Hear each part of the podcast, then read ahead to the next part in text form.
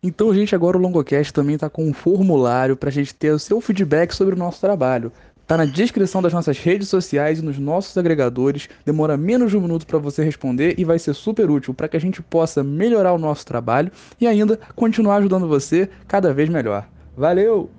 Fala galera, Longocast de hoje é da semana de redação. Estamos no dia 2 falando sobre humanas, sim, a prova de ciências humanas e suas tecnologias. Prova essa que se encontra no primeiro dia do vestibular Enem, o Exame Nacional no Ensino Médio. Eu espero que você já tenha ouvido o primeiro podcast da nossa semana de redação que fala sobre a prova de linguagens, ou melhor, linguagens, códigos e suas tecnologias. Esse podcast vai dar uma continuidade ao trabalho que foi iniciado naquele e só vai se encerrar ao final da nossa semana de redação. Mas, para você que quer conhecer um pouco mais dessa prova, dessas 45 questões sobre as humanidades e se inteirar um pouco mais das dinâmicas de cobrança do vestibular Enem, veio para o lugar certo. Bom, vamos começar compreendendo, dissecando um pouquinho o que é a prova de ciências humanas. A prova de ciências humanas é algo muito, muito interessante no Enem, que já foi um pouco mais interessante para falar a verdade, mas que não perdeu seu brilho no ano passado, quando teve algumas modificações que devem ser apontadas. A prova de ciências humanas vai pensar em quatro grandes disciplinas, da mesma forma que a prova de linguagens pensa em algumas frentes distintas nas linguagens, as humanidades vão se dividir em várias outras cobranças e vários conteúdos. Quais são os abordados no Enem? História, geografia, sociologia e filosofia. Longo? Vão botar filosofia e sociologia nesse Enem?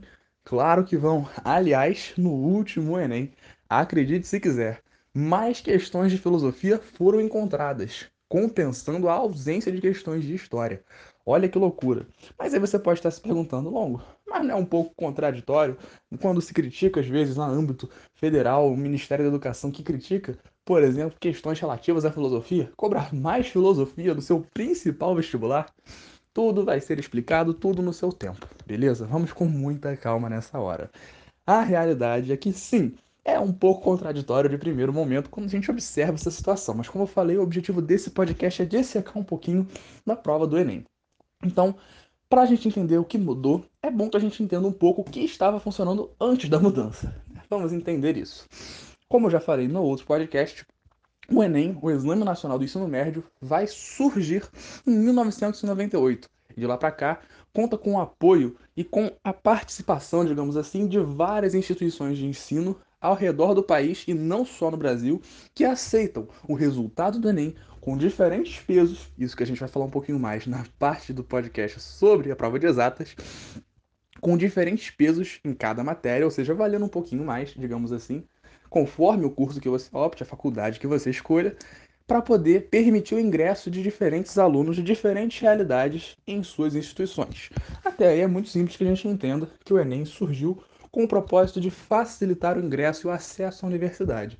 Mas a verdade é que o acesso à educação no Brasil nunca foi nem um pouco igual. E como eu prometi ontem, passada breve sobre a questão das cotas. As cotas no Enem, que são motivo, às vezes, de polêmica para as pessoas um pouquinho menos de instrução, né? Pessoas com um pouquinho menos de instrução, me refiro a pessoas que às vezes um pouquinho de preconceito, coisas do tipo. Tudo bem, há uma série de argumentos para as cotas. O, o ideal, o melhor cenário seria que não fosse preciso que houvesse cotas. Imagina que bonito. Um país que não precisa de cotas, um país livre dessa situação aí tão inconveniente, né? Pro cara lá que fala que tá tendo sua vaga sendo roubada pelos cotistas. Seria muito bom que o Brasil não precisasse das cotas. Mas a gente sabe que o Brasil é um país fundamentalmente desigual. E a desigualdade no Brasil se manifesta em diferentes frentes. A desigualdade racial, por exemplo, é uma das mais notórias, provavelmente a mais notória em dados estatísticos que nós encontramos. Então, negar a existência de cotas raciais para o ingresso de vestibulares como o Enem é se negar a enxergar a realidade do próprio país coisa um vestibular desse porte simplesmente não poderia, pelo menos em tese, e a gente espera que não o faça, mantendo essa política afirmativa necessária e fundamental, mesmo que não corrija as desigualdades, que ao menos equipare um pouquinho as possibilidades, uma vez que o Brasil, um país de maioria de população negra ou é, parda não consegue ter nas suas universidades índices que cheguem próximos dessas, desses índices a nível nacional em relação à sua população. Quando a gente olha para a quantidade de pessoas em universidades e para os percentuais de pessoas que se autodeclaram pessoas pretas e pardas, a gente percebe que isso é muito, esses índices são muito abaixo do que a gente encontra numa esfera nacional. E as políticas de cotas, políticas afirmativas, foram fundamentais nos últimos anos para diminuir esse abismo que nós encontramos. E isso não vale apenas para questões raciais, como por exemplo cotas para alunos de escolas públicas, uma vez que o ensino público no Brasil é um ensino muito sucateado, infelizmente. Nós não podemos colocar isso na conta de uma pessoa. Isso aí está na conta de muita gente, muitos governos, muitas políticas públicas mal tomadas que não investem na educação pública, ampliando ainda os abismos de renda colocando pessoas com uma menor condição socioeconômica, às vezes, para ter acesso a uma educação particular, que o ideal seria, inclusive, que não fosse necessária, que o ensino público pudesse atender as demandas de toda a população, mas a gente observa que o ensino público sucateado cria grandes mercados para os grupos educacionais, como alguns mais famosos, começando com K, terminando com Otton, que vocês talvez conheçam, se vocês não conhecem eu não vou falar o nome, a gente evita a questão judicial aqui no LongoCast, a gente, você já deve conhecer se você já está acostumado com o LongoCast, você sabe que a gente evita o processo, a gente pelo menos tenta, às vezes a gente evita, mas não consegue, então pelo menos agora a gente vai evitar um pouco mais. Enfim, tudo isso porque ontem eu prometi comentar um pouco sobre a questão das políticas de cotas, essas políticas afirmativas que são parte fundamental da compreensão do Enem. E por que, que eu passei tanto tempo falando sobre, faz pouquíssimo tempo eu sei, mas tanto tempo para um podcast como esse, falando sobre a questão das políticas de cotas. Porque isso já é fundamental para a compreensão das mudanças da prova do Enem. Por isso que vale muito a pena também a gente pensar na própria estrutura da prova, quase que como uma cola do como que ela vai funcionar. Sim, porque recentemente, pelo menos até 2018, a prova do Enem era uma prova muito socialmente engajada. Aí você pode estar falando, ah, você está dizendo que a prova do Enem era marxista, comunista, esquerdista, taxista. Não, a prova do Enem era simplesmente atenta a realidades que estavam latentes no nosso país, na nossa realidade sul-americana, latino-americana, de modo geral global, quando nós encontramos muitas, muitas desigualdades, abismos sociais por todas as esferas do Brasil. Se você parar para observar qualquer, qualquer qualquer profissão no Brasil, você tem desigualdades, por exemplo, de remuneração entre homens e mulheres, entre pessoas brancas e pessoas pretas. Você não consegue encontrar um lugar no Brasil em que haja uma igualdade plena. A verdade é essa. É muito, muito, muito latente essa situação. E a prova do Enem, até um tempo atrás, tinha, ou pelo menos vinha tendo, principalmente após um certo período, atenção a essas análises fundamentais à compreensão da geopolítica, da questão própria do social no Brasil. Mas de um tempo para cá, e quando digo de um tempo para cá, principalmente após essa modificação, digamos assim, na esfera federal de, digamos, perspectivas sociais, a gente vai ter umas modificações em relação ao conteúdo da prova. O próprio presidente do INEP se colocou de numa postura de negação, digamos assim, a temas abre aspas polêmicos.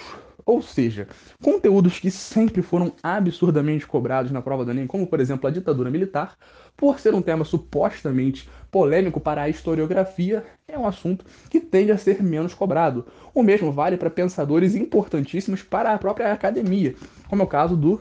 Cuidado com esse nome, Karl Marx a pessoa às vezes já até parou de ouvir esse podcast só no que eu falei esse nome. Mas a verdade é que o Karl Marx é um cara polêmico em certos aspectos, ideológicos de fato, porque ele vai ser um, ideólogo importante no anticapitalismo, mas, por outro lado, em contrapartida, sociologica, sociologicamente falando, academicamente falando, é um cara que tem uma contribuição fundamental para a sociologia, com o seu famoso materialismo histórico dialético, que inclusive vai permitir novas análises da história. Então, por mais que você não goste do cara enquanto ideólogo, cara enquanto pensador, o cara enquanto cientista social é uma outra, é um outro patamar, o cara é outro nível.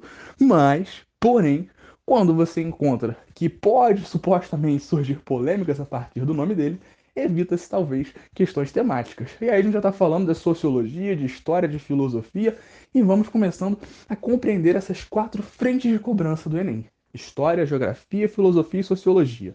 O que mais cai em cada uma dessas áreas? O Longocast já está produzindo de um tempo vai continuar produzindo dicas dentro de cada conteúdo. O podcast sobre dicas para além de história já saiu, inclusive. Esse aqui é para falar um pouco mais da prova de humanidades de modo geral. E bom, agora que a gente já deu uma analisada nesse contexto geral, percebeu que questões que vão supostamente suscitar polêmicas são menos prováveis, questões que às vezes vão falar de nomes de pessoas que às vezes não são muito queridas pelo, né, pelo atual governo, coisas do tipo, vão ser evitados. Ou ainda, como falei, por que, que a famosa ditadura militar é questão polêmica? Alguns dizem que foi golpe, outros dizem que foi revolução gloriosa em 64. Foi golpe? Claro que foi golpe. Mas se alguns se negam a dizer que foi golpe, a assumir que foi golpe, o que um golpe foi, quando dizem que não foi golpe, o que foi golpe, aí eles dizem que há uma divergência historiográfica. Ou seja, muito provavelmente é uma questão que não deve cair, por motivos de possibilidade de anulação. Sim, as questões do Enem têm a possibilidade de serem anuladas. Não sei se você sabe disso, mas é algo interessante.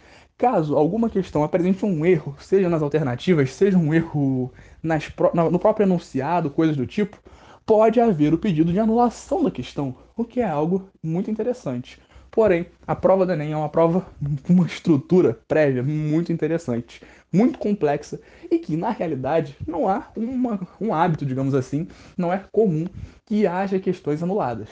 Muito pelo contrário, é muito raro você ver uma questão do Enem sendo anulada, apesar de que o pedido de anulação é possível para qualquer um que tenha feito o vestibular. É só entrar lá no site do INEP e buscar o procedimento. Mas, voltando para a prova de humanidades, vamos passar os próximos 10 minutos desse podcast, 10 minutos finais, compreendendo um pouco melhor, dissecando essas 45 questões. Como eu falei, no último Enem, pelo menos, e a tendência é que isso prossiga pelos próximos nós tivemos uma redução do número de questões de história. Longo, foi uma redução drástica, tipo, pô, de 19 questões caiu para 8. Não, não foi uma redução tão drástica assim. Até porque, né, assim, a gente ainda tá numa aparência democrática. A gente ainda vai caindo aos poucos, a gente vai mudando as coisas devagar, então vamos com calma. Mas a verdade é que as questões de história não só numericamente caíram, mas como qualitativamente caíram. Aí você pode dizer, ah lá, lá vem o palestrinha comunista. Calma, não estou falando de coisas ideológicas aqui, não estou com papos nenhum de oposição nesse momento. O que eu estou querendo dizer é que as questões, por exemplo, de história e de geografia, por exemplo, também, muito menos conteudistas. Quer dizer, perdão, muito é, muito menos conteudistas, de fato, muito mais diluídas. Essa é uma palavra fundamental para compreender a prova de humanidades, que no âmbito da história e da geografia caiu muito mais realmente diluída. Como assim diluída? Muito mais interpretativa do que conteudista. Ah, Longo, mas não é bom que você tenha uma prova menos conteudista? De fato. Quando você tem uma cobragem, uma cobragem, você tem uma cobrança, quando você tem uma abordagem, aí que eu confundi a palavra, uma abordagem tecnicista, ou seja, que cobra os detalhes, os métodos, os pontos decoreba das questões, é péssimo, de fato. Mas é contraditório quando isso acontece, por exemplo, com a filosofia. Quando às vezes cai uma questão mais tecnicista, mais teórica, digamos, exacerbadamente, de um conteúdo como a própria filosofia e a gente já entende um pouco como que as coisas tendem a cair um pouco mais nesse Enem. Claro que o que eu estou falando aqui são tendências amplas. Eu não tenho como prever as 45 questões, obviamente. Mas a verdade é que a gente encontra no Enem uma coisa muito interessante, que é essas questões das humanidades tendo essas duas frentes mais comuns, caindo de modo mais diluído, ou seja, mais interpretativo, contextos que te oferecem um contexto, às vezes, que vai te subsidiar a resposta das questões, ou seja, questões que vão tender a parecer, inclusive, questões da área de linguagens, que não vão demandar muito conhecimento técnico de um conteúdo antes, que talvez a partir da boa leitura e interpretação do texto base da questão é possível que se responda. Isso existe, isso é possível de fato, que você com o texto base da questão, consiga encontrar uma boa resposta. E por outro lado, questões que às vezes vão demandar de você um conhecimento técnico, um conhecimento teórico muito mais extenso. Então, como se preparar para uma prova como essa? Primeiro, para se preparar para a prova de linguagens é lendo, buscando interpretar e fazendo questões. A verdade é que a prática contínua dá essa base, esse subsídio para você chegar na prova do Enem, que nesse primeiro dia, de modo geral, é uma prova de resistência no segundo dia também, mas no primeiro dia a gente encontra como uma prova de resistência principalmente pela quantidade de textos. São sempre muitos textos e às vezes textos muito longos e às vezes textos muito cansativos. Textos, às vezes, poetas parnasianos, aquela galera que escreve umas palavras que às vezes nem deviam existir, de tão esquisitas que são. Porque não são nem neologismos, não são nem palavras que eles inventaram, são palavras que eles caçaram nas últimas páginas de um dicionário de Portugal do século XII. Não, não faz sentido, mas enfim, são palavras que estão ali no texto que você às vezes vai ter que compreender, deduzir o significado para marcar uma questão. Então, provas de muita, muita, muita demanda por resistência. E além disso, mais do que essa prática, treino de você conseguir aguentar aquele tempo ali, aquele tempo integralmente de máscara que esse Enem especificamente vai demandar, é uma característica bem interessante desse Enem, é uma peculiaridade desse Enem, a gente também encontra uma demanda por conhecimentos técnicos, porque, como eu falei, há as duas possibilidades aí, as duas frentes de cobrança. Então, a recomendação é que se busque por ambas as frentes adquirir resistência, e não não tô parafraseando Marighella aqui, gente, pelo amor de Deus, apesar de que não tenho nada contra, muito pelo contrário, né? Bacana até. Enfim, mas também a gente tem que buscar pelos conhecimentos, é aliar a técnica à prática. Aquele famoso debate empiristas racionalistas, que já tem um podcast sobre aqui, muito bacana, aliás, muito divertido, muito divertido mesmo. Parecia que eu tava fazendo um Comic Con Comic Con não, um sitcom, confundi as palavras todas. Me perdoe, não sou muito bom com essas questões, esses termos, esses vocábulos jovens do inglês. Prefiro muito meu brasileiro aqui do nosso Brasil. Mas a verdade é que a gente tem que se preparar dessas duas frentes. Então, dicas sobre como se preparar para cada um desses quatro conteúdos? Vamos a elas.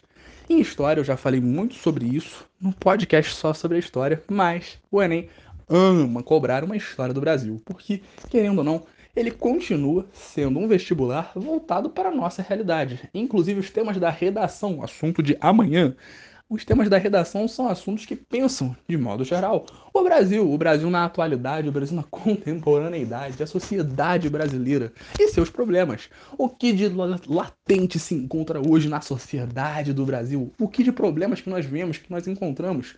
São temas que o próprio é, texto base, às vezes, dessas questões vão trazer, mas principalmente a redação. Então, o Enem não deixou de ser uma prova que pensa o Brasil, mas que vai evitar questões que possam ser polêmicas, digamos assim, com parafraseando agora sim o presidente do INEP.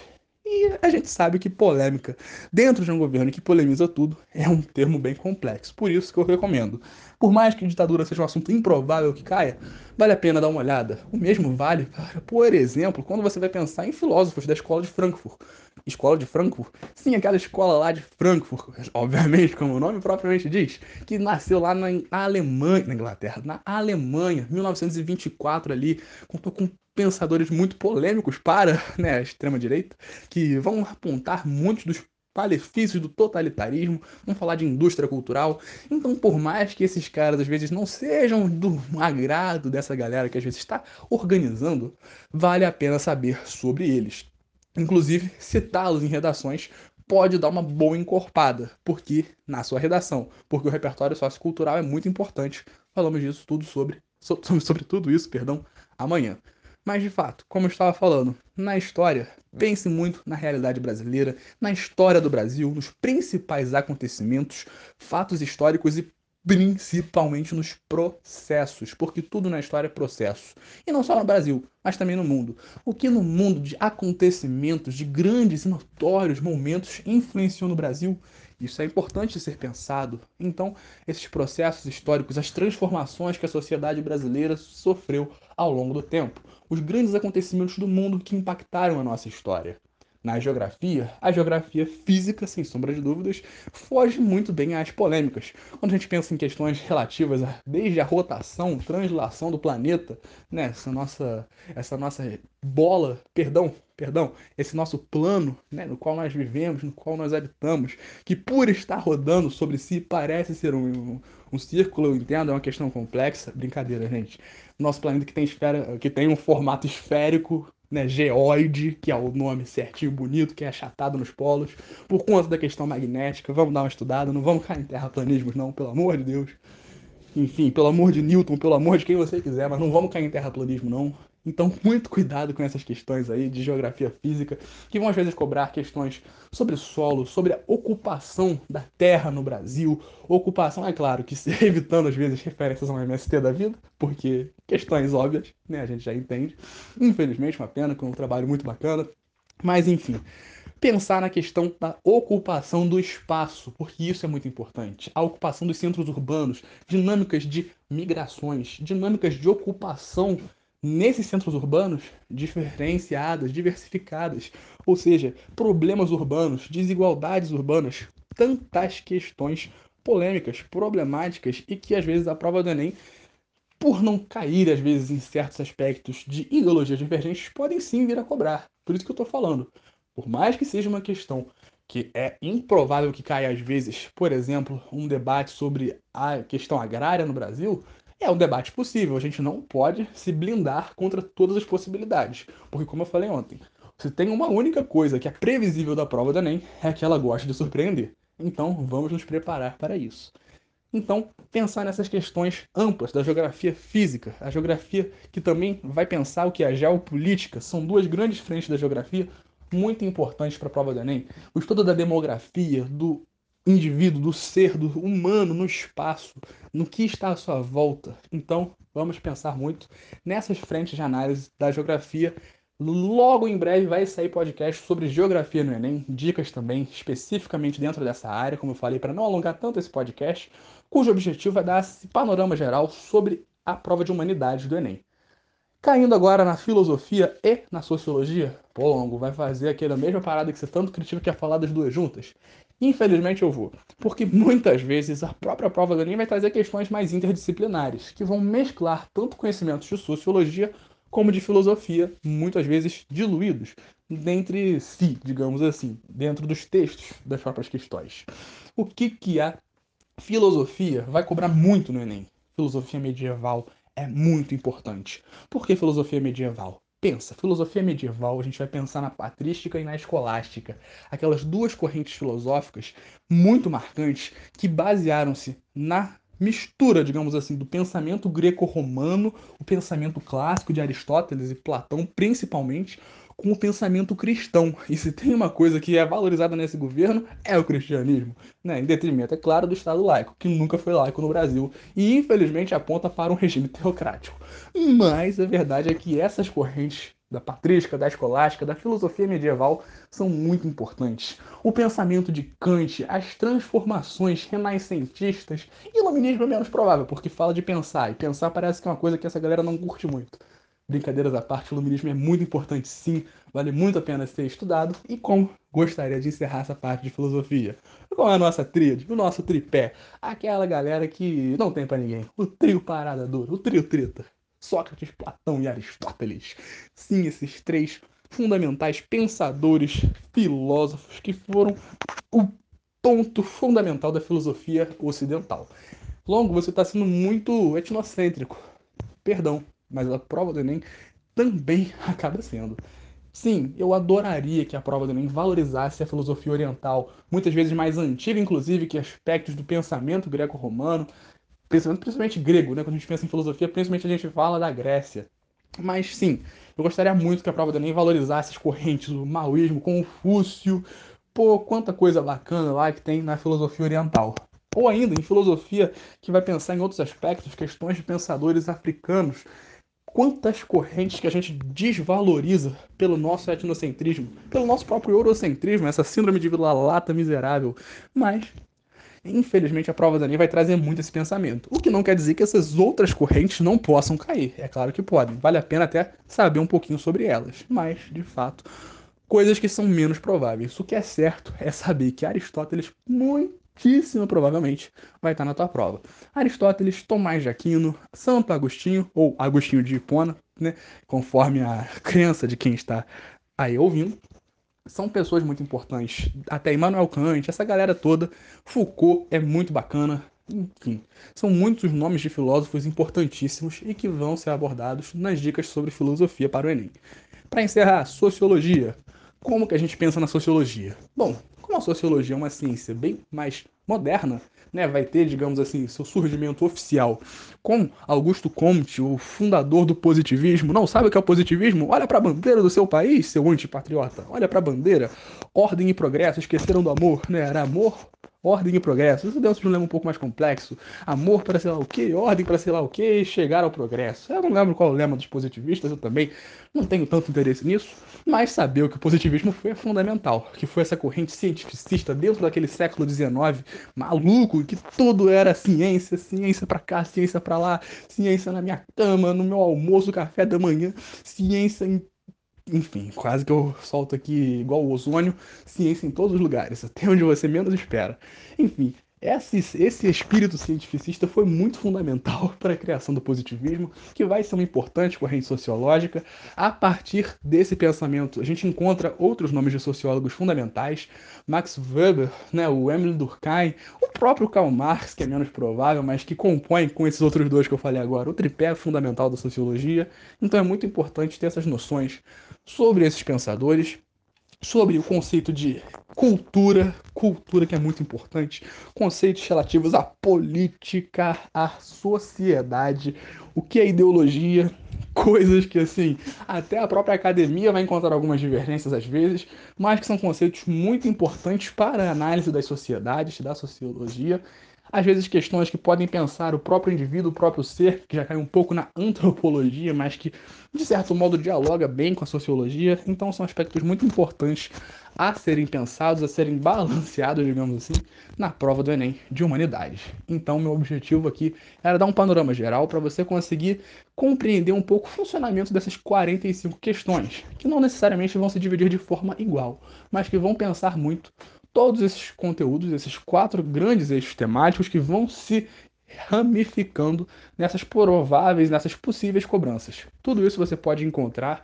em vários sites da internet. O Guia do Estudante é muito bom porque aborda com muito detalhismo essas probabilidades, essas questões de possíveis cobranças, os conteúdos a serem cobrados. Mas aqui no Logocast você encontra vários podcasts sobre esses conteúdos e vai continuar encontrando porque a gente não vai parar tão cedo.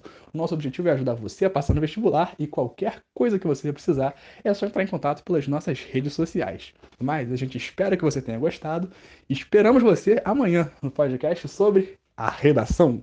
Muito obrigado e até a próxima. Valeu, galera. E agora, só para lembrar, se puder responder aquele formulário que a gente falou, a gente agradece demais.